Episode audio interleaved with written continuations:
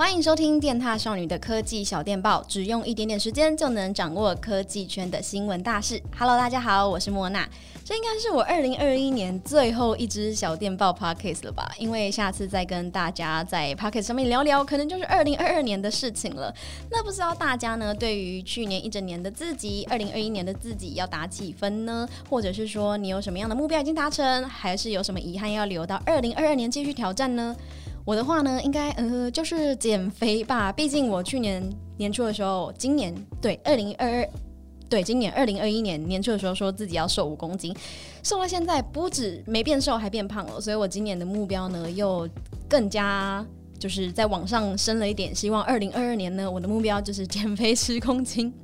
好啦，那回归正题，其实最近的新闻都还蛮无聊的，因为已经接近年终了嘛，所以其实很多科技媒体啊、外媒都在做那种年度的排行榜啊，就是今年度最佳手机、最佳笔电、最佳游戏之类型的，所以其实也没什么新闻大事可以跟大家聊聊。不过我觉得最近有看到一则还蛮有趣的新闻，想跟大家聊聊，就是二零二一年流行过的流行语有哪些。哦，不过这边我指的不是王力宏啊、雷神之锤啊、徐若瑄啊、时间管理达人之类的。哦，这个没有哦。如果当然是要掺在一起讲的话，那最近一定最红的就是他们吧。毕竟他们的搜寻量可是比公投啊、比核能啊这一些还要再高出一百多倍，好，没一百多倍啊，五十几倍。呃，没有，反正就是多很多就对了。啊，那今天想带大家一起来回顾今年流行过的科技用语。那这篇报道呢，主要是出自于路透社，他们统整了今年红极一时的。科技流行语，我们一个一个来听听吧。首先，第一个就是 Metaverse，不想肚子饿。哎，不是那个 Multiverse，那个是 rap 团体。那我今天要讲的是 Multiverse 元宇宙，完全就是今年底最夯的话题耶。我觉得它会造成讨论啊，就是从 Facebook 宣布改名为 Meta 的那一刻，就是他们要全力冲刺元宇宙嘛。哇，一瞬间元宇宙相关概念股都狂涨，包含连 HTC 这种已经股价被压在地上打的，都已经哇咻飞到不知道哪里去了。那其实这个元宇宙在广义上面指的就是沉浸式的数位环境的体验。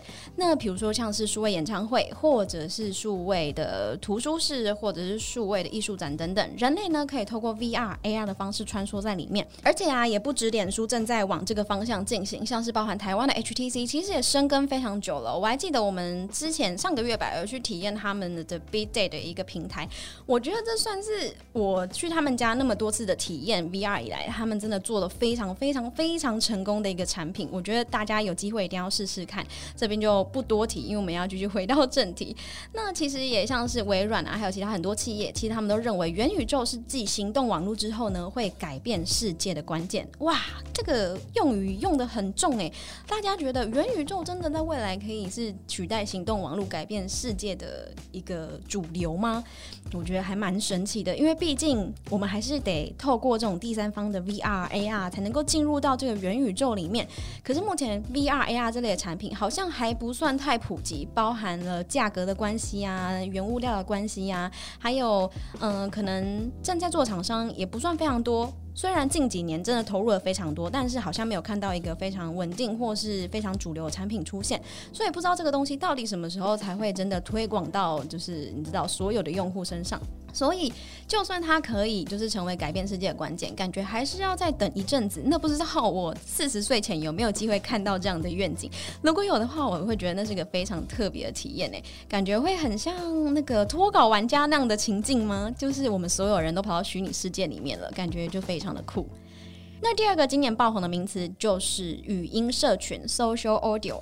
年初的时候，大家记得什么东西大爆红吗？当时一堆人一堆人想破头想进，然后里面呢会有非常非常多不同的房间，可能会有人在里面学天竺鼠车车、学皮卡丘叫，或者是在里面就是讲一些社群的流行啊，然后讲一些法律相关的议题等等，或者是行销相关的。没错，就是 Clubhouse。Clubhouse 在那个时候真的是大爆红哎、Clubhouse 本身是一个语音社群平台，它其实是在二零二零年底的时候就已经出现了，不过是在今年的年初的时候大。爆红。它其实是有点像 Podcast，因为它是透过声音的嘛，只听得到声音的社群平台。然后它又是直播的方式，就是有点像 Podcast 的直播平台的那种感觉。然后每一个人呢都可以发起一个聊天室，而且所有的人呢都可以自由的加入来参与话题，一起来聊天。每个人都可以当主持人，也可以当主讲者，所以它是一个非常开放自由的空间。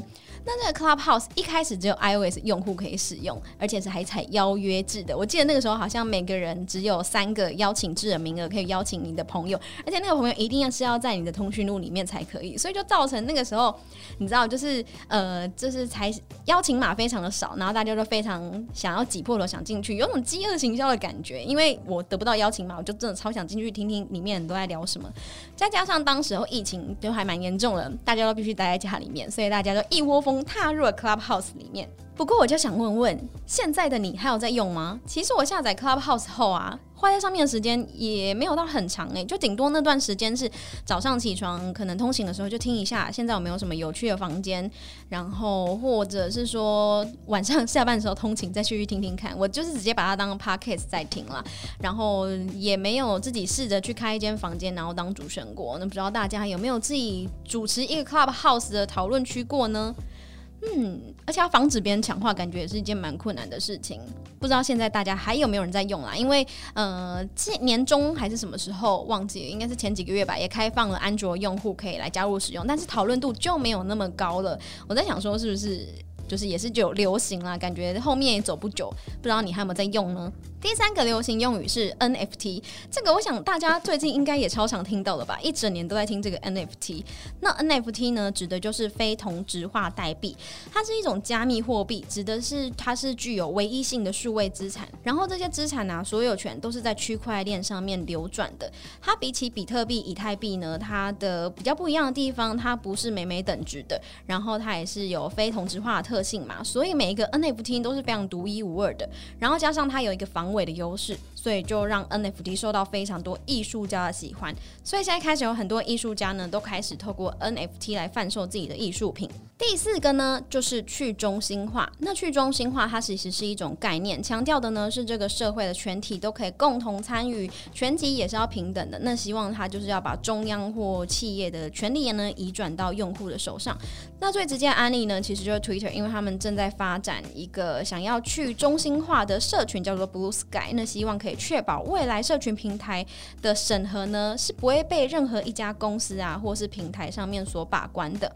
那其实这样。除了是会让可能创作或者是使用者在上面用得到资源更加多元或者更加自由之外，其实也会稍微影响到整个的社群的一个架构。所以呢，其实也是不太确定说这个去中心化它到最后面的发展，可能真的也会稍微改变到。